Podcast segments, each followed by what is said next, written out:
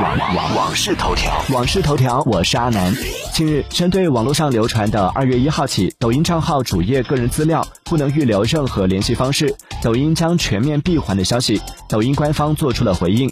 抖音表示，财经、医疗类创作者因行业特殊，其站外引流行为存在高危风险，常通过引流手段在微信、QQ 等平台卖课、非法荐股、非法行医，可能对用户的财产、人身安全造成损失。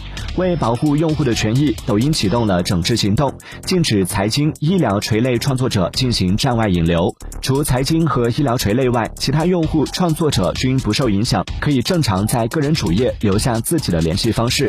更多新鲜事就在网视头条。网事头条。